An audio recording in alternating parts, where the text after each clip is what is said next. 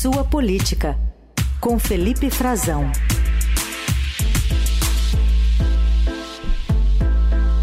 Fala Frazão, tudo bem? Bom dia.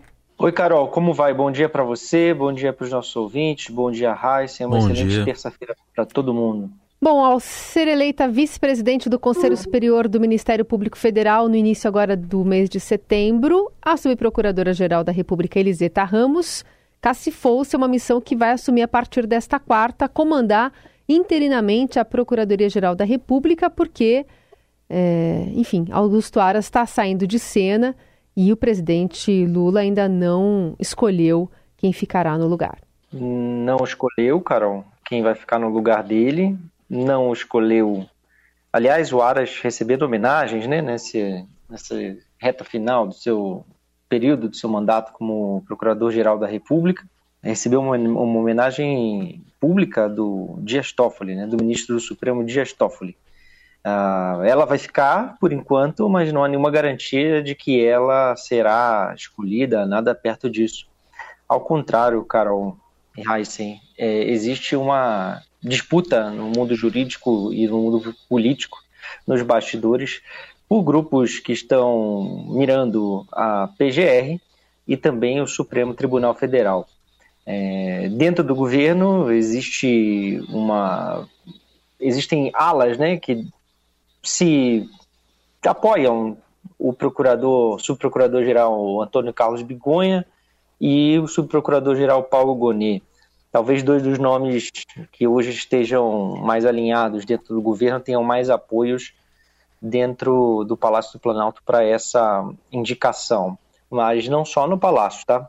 É, aliás, é, esses grupos jurídicos que, de advogados que ganharam muito, muito peso, são, fazem parte dos conselheiros do presidente Lula hoje, um grupo diferente do que ele teve no primeiro mandato, no segundo mandato, eles têm uma disputa, grupo, um deles é o Prerrogativas, né, que tem um, vive as disputas, tem ministros no governo, mas está com muita tensão. É, tensão porque tem bastante gente querendo os espaços que vão se abrir né, para PGR e também o espaço do Supremo Tribunal Federal, a vaga da aposentadoria da ministra Rosa Weber que é, influencia diretamente na substituição provável de um dos ministros do governo Lula. E a gente vai ver saída de uma mulher, e o presidente já indicou ontem, Carol, que não veremos necessariamente, muito provavelmente ele já está dando, dando a letra, como o pessoal fala, numa linguagem bem popular, né, avisando, deixando bem claro que esse não será um critério. Ele, inclusive, falou sobre isso ontem, é, aqui em Brasília. A gente pode ouvir o argumento do presidente Lula? O critério não será mais esse. Eu estou muito tranquilo, por isso que eu estou dentro. Eu vou escolher uma pessoa que possa atender aos interesses e expectativas do Brasil. Uma pessoa que possa servir o Brasil. Uma pessoa que tenha respeito com a sociedade brasileira. Não precisa perguntar essa questão de gênero ou de cor. Eu já passei por tudo isso. Eu, no momento certo, vocês vão saber quem que eu vou indicar. E eu pretendo indicar a pessoa mais correta que eu conhecer e a pessoa que eu tenho a mais fé de que vai ser uma grande pessoa na Suprema Corte, que é isso que o Brasil está precisando. Mais ou menos, Carol e Heissing, o argumento que ele usava também para a indicação do Cristiano Zanin. Né? Uma pessoa que ele acha que vai ser não um amigo dele, não alguém que vai atuar em função dos seus interesses do presidente Lula, ou do partido, do seu governo, do PT, mas em, em, em função do país. Esse é mais ou menos o, o argumento que ele também usou antes. Mas está usando esse argumento agora para trazer para si, é uma prerrogativa dele, fazer essas duas indicações. Né? Ele estava falando aí do Supremo Tribunal Federal, mas tem a da PGR também, para tirar um pouco de pressão, né? Já sair, tentar se esquivar um pouco da pressão justa, inclusive pela indicação de uma mulher. E dessa briga nos bastidores, no entorno dele, que eu dizia que está no Palácio do Planalto, mas está além do Palácio do Planalto também, né? Se espalha um pouco pela, pelo Ministério, pela esplanada dos ministérios, porque envolve diretamente uma disputa de bastidores de dois grupos políticos é, do governo, de dois ministros que estão nos bastidores disputando a preferência para o Supremo. Nesse momento, os mais cotados, né? O ministro Jorge Messias, o advogado-geral da União, e o ministro Flávio Dino, da Justiça e da Segurança Pública, que aí pode abrir, né? Abrir um espaço já se fala em dividir o ministério dele, algo que ele conseguiu segurar no início do governo, ele próprio, mas que o Lula já disse que poderia rever ao longo do mandato, até agora não aconteceu, mas se Dino for o escolhido, como hoje parece ser de fato mascotado pelo entorno do presidente Lula, ele abriria essa chance de divisão do ministério, e aí tem várias, várias correntes políticas querendo ocupar esse espaço. Também com mulheres, talvez com mulheres. Não é a mesma coisa do que uma mulher no Supremo, que vai terá uma só, a partir da saída da Rosa Weber, mas é, com a saída, por exemplo, da Ana Moser, do Ministério do Esporte, o Lula perdeu um pouco dessa bandeira, né? Tem sendo muito questionado da bandeira da representação da equidade e paridade de gênero no seu governo, coisa que ele não atingiu, é, mas que era uma bandeira de, de sua campanha, né, do seu grupo político. Ele poderia tentar recompor. Hum.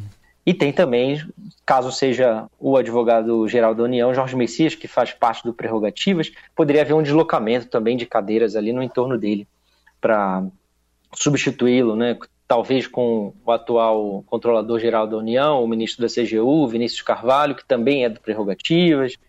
Aí haveria outra, outro tipo de composição. Mas Lula indicou que a gente não vai saber, né? Também ontem ele deixou isso claro que a gente vai saber no momento certo e que ele vai segurar um pouco isso, essas duas decisões, uh, deixando uma interina na PGR e deixando o Supremo talvez por um período sem com a composição incompleta, eh, porque vai passar por uma cirurgia na sexta-feira e deve aproveitar esse período para se recolher, para sair um pouquinho dessa pressão também, Carol Weiss. Muito bem, a gente acompanha. Outro assunto do dia tem a CPMI dos atos golpistas de 8 de janeiro. Aliás, hoje ela vai ouvir o, o general Augusto Heleno. Talvez ouça o silêncio dele, já que ele pode permanecer em silêncio. Mas está na mira também o almirante Garnier, que comandou a Marinha? Tá, tá também, e é, aliás, né, assim, o, o, você falou disso, questão do silêncio, né, é, silêncio dado, decisão, cumprindo uma prerrogativa, decisão do Cristiano Zanin, do indicado do presidente Lula, recém-indicado para a corte. Mas é uma decisão de praxe para quem vai à CPI na condição de testemunha, que é o caso do, do Heleno. O Heleno sabe muito, muita coisa Heleno esteve muito próximo dessa cúpula militar desde a campanha do presidente Bolsonaro em 2018. Ele era um dos formuladores, é quem ajudou a, a regimentar pessoas e durante certo momento foi visto como alguém que pudesse é, conter o presidente, conter os arroubos do presidente, que ajudaria a trazer um pouco de normalidade. Não foi o que se viu ao longo do governo. Aliás, Heleno tem parte da equipe dele foi cedida para o almirante Garnier, que também precisa ser ouvido, né? Aliás, não só ele, agora já se sabia que ele tinha sido um dos mais aguerridos, um dos que estava à disposição do presidente Bolsonaro, era um dos bolsonaristas, mulher e filho dele trabalhavam em cargo, na, na, em cargo comissionado no governo Bolsonaro, né? não era só ele que tinha um cargo de cúpula, né, que ganhava mais por isso que era o comandante da Marinha, saiu da Secretaria-Geral do Ministério da Defesa para comandar a Marinha, como a mulher dele trabalhava na presidência da República. E o filho dele até hoje trabalha na Engeprom, uma empresa ligada à, à Marinha. É, tá, tá, tá, lá, tá trabalhando. Acabei de confirmar aqui, eu olhei, tá, tá na lista de, de pagamentos é, como cargo comissionado Almir Ganier Santos Júnior. Durante o governo Lula, tá lá, não foi intocado, né? É, empregado de, por livre comissionamento, escolha da Marinha, né, de livre escolha, não é concursado não. Continua lá trabalhando num cargo o advogado Almir Ganier Santos Júnior, filho do comandante da Marinha, que segundo o Mauro Cid é, estava à disposição do presidente Bolsonaro para um golpe. Então precisa ser ouvido, né? O, o almirante Garnier deverá ser ouvido, já tem requerimentos na CPI para ouvi-lo como testemunha, para que seja convocado a dar esclarecimentos, e aí poderá também ficar em silêncio, mas é, também tem pedidos de quebra de sigilo dele das comunicações, de telefone, de e-mail e também das agendas que ele cumpriu, né, requisição à Marinha do Brasil, tudo isso para ser votado na CPI, porque é, precisa dar explicações é, o almirante Garnier, que era, assim, no, no fim do governo, o mais radical, o mais bolsonarizado, né, o, que, o que rendia, é, devia mais ao presidente, que se sentia mais devedor e fazia publicações é, nas suas redes sociais sobre isso. Aliás, é importante dizer, Carol e Heisen, que fez, né, eu tinha, tive uma experiência também, vou trazer aqui um testemunho, ele próprio fez é, publicações contra o reportagens que eu publiquei no Estadão, sem qualquer tipo de diálogo, ou dizendo que eram notícias falsas que se confirmaram depois verdadeiras é, quando a gente publicou que o, o, justamente o que aconteceu, que o, o exército não embarcaria, né? O alto comando do exército estava decidido a não embarcar nessa tese golpista de fraude nas urnas e o almirante é, veio a público depois do exército tentar desmentir a, a, a, informação por pressão política do presidente Bolsonaro que cobrou o comando do exército e ele usou isso também para se posicionar como um fiel apoiador do Bolsonaro é, mais de uma vez acusando a imprensa de notícia falsa, acusando a, a mim mesmo, ao Estadão, quer dizer, coisas que depois se provaram é, verdadeiras com o tempo. É, e que e tudo isso por, porque ele tinha ali na comunicação dele, estava, ele decidiu abrir né, contas nas redes sociais, capturou para si é, a comunicação da Marinha, pessoalizou a comunicação da Marinha, né, ele tinha um assessor, um assessor, um capitão de, de, de fragata, que era indicado, que havia trabalhado com Augusto Heleno, e foi para lá trabalhar no comando da Marinha, especificamente para cuidar da inserção do Garnier. E eu ouvi de ex-assessores dele, é, outros capitães que trabalharam com ele, que ele estava completamente inebriado por aquilo, que ele achava, se regozijava, que tinha muito alcance nas redes sociais, que recebia muitas mensagens de apoio dos bolsonaristas. Estava inebriado, como o próprio presidente, pelas redes sociais, por esse por, esse, um apoio que não se provou suficiente para reeleger Bolsonaro. E deixou-se levar a ponto de planejar e se colocar à disposição de um golpe, como denuncia agora testemunha Mauro Cid, coisa que já se sabia nos bastidores, mas não, não havia um testemunho é, acusatório como há agora perante a justiça e que deverá ser investigado. Até hoje, quem tiver curiosidade de olhar, pode ver o quanto o ex-comandante da Marinha estava dominado por isso, por essa radicalidade nas redes sociais. Basta consultar as publicações que ele fez, cheia de mensagens subliminares, às vésperas da votação das eleições passadas, e que até hoje ele capturou e, e usa nas redes sociais, sobretudo, se eu não estou enganado agora, no Instagram, o, o, nome dele é Comandante MB, Comandante da Marinha do Brasil, quer dizer, que como se ele fosse hum. ainda Comandante da Marinha do Brasil. Quer dizer, o perfil está lá, ativo, usa como, como, verificado, né? É como se ele fosse ainda o comandante. Até pouco tempo a descrição era essa, comandante da Marinha do Brasil. Depois ele trocou, bota só o nome dele, Almirante de Esquadra Almir Garnier Santos, mas continua usando esse nome de, de perfil, né? Não, não abandonou. Quer dizer, usou servidores públicos para manter um perfil, para assessorá-lo num perfil que depois ele carregou para com ele, né? Levou, foi embora, não pertence mais à Marinha. Algo totalmente fora dos padrões. Aliás, bom dizer que atual, o atual comando da Marinha abandonou isso, né?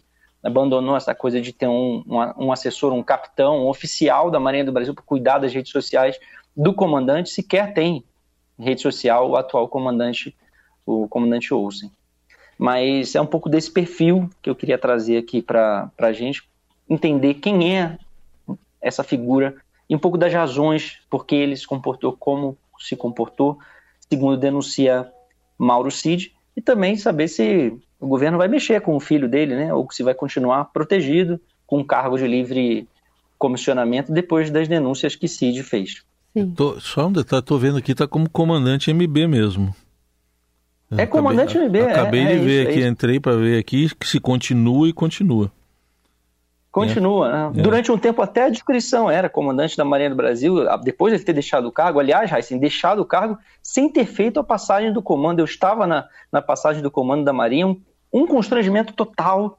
Ele mandou um discurso sucinto por escrito para um, um terceira pessoa ler, uma coisa sem, sem nenhum precedente na história da Marinha. E não recebeu o futuro ministro da Defesa, não fez transição do cargo, nada disso. Em que pese o atual ministro Múcio ter procurado pessoalmente o comandante da Marinha, o ex, então comandante da Marinha, o Armand Garnier, e oferecido para que eles fossem juntos, no mesmo carro, dando uma demonstração de, de superação né, do momento, para que eles chegassem juntos à cerimônia do, de transição do cargo, nada disso. Ele não queria bater continência para o presidente Lula, se radicalizou completamente. Um comportamento que constrange hoje e envergonha a Marinha do Brasil, que está tentando se dissociar disso, mas é preciso investigar até que ponto era só ele também, né? E se não havia, se não havia outros eh, apoiadores para que ele tivesse essa, esse tipo de comportamento ao, à frente da, da Marinha. Muito bem, esse é o Felipe Frazão, trazendo para a gente esse panorama e esses bastidores, e nessa expectativa também do depoimento lá na CPMI do general Heleno, né, que hoje deve ser ouvido pelos parlamentares. Obrigada, Frazão. Até quinta. Obrigado, Carol Heisen. Até quinta. Vamos ver. Vamos ver se Heleno vai falar alguma coisa ou se vai se resguardar o direito de silêncio que ele, ele poderá ou, fazer ou, ou se vai gritar, pega centrão, né? Ah, é, não, esquece, isso ficou no passado, né, Raíssa? Isso aí ele esqueceu rápido. tchau, tchau, um abraço.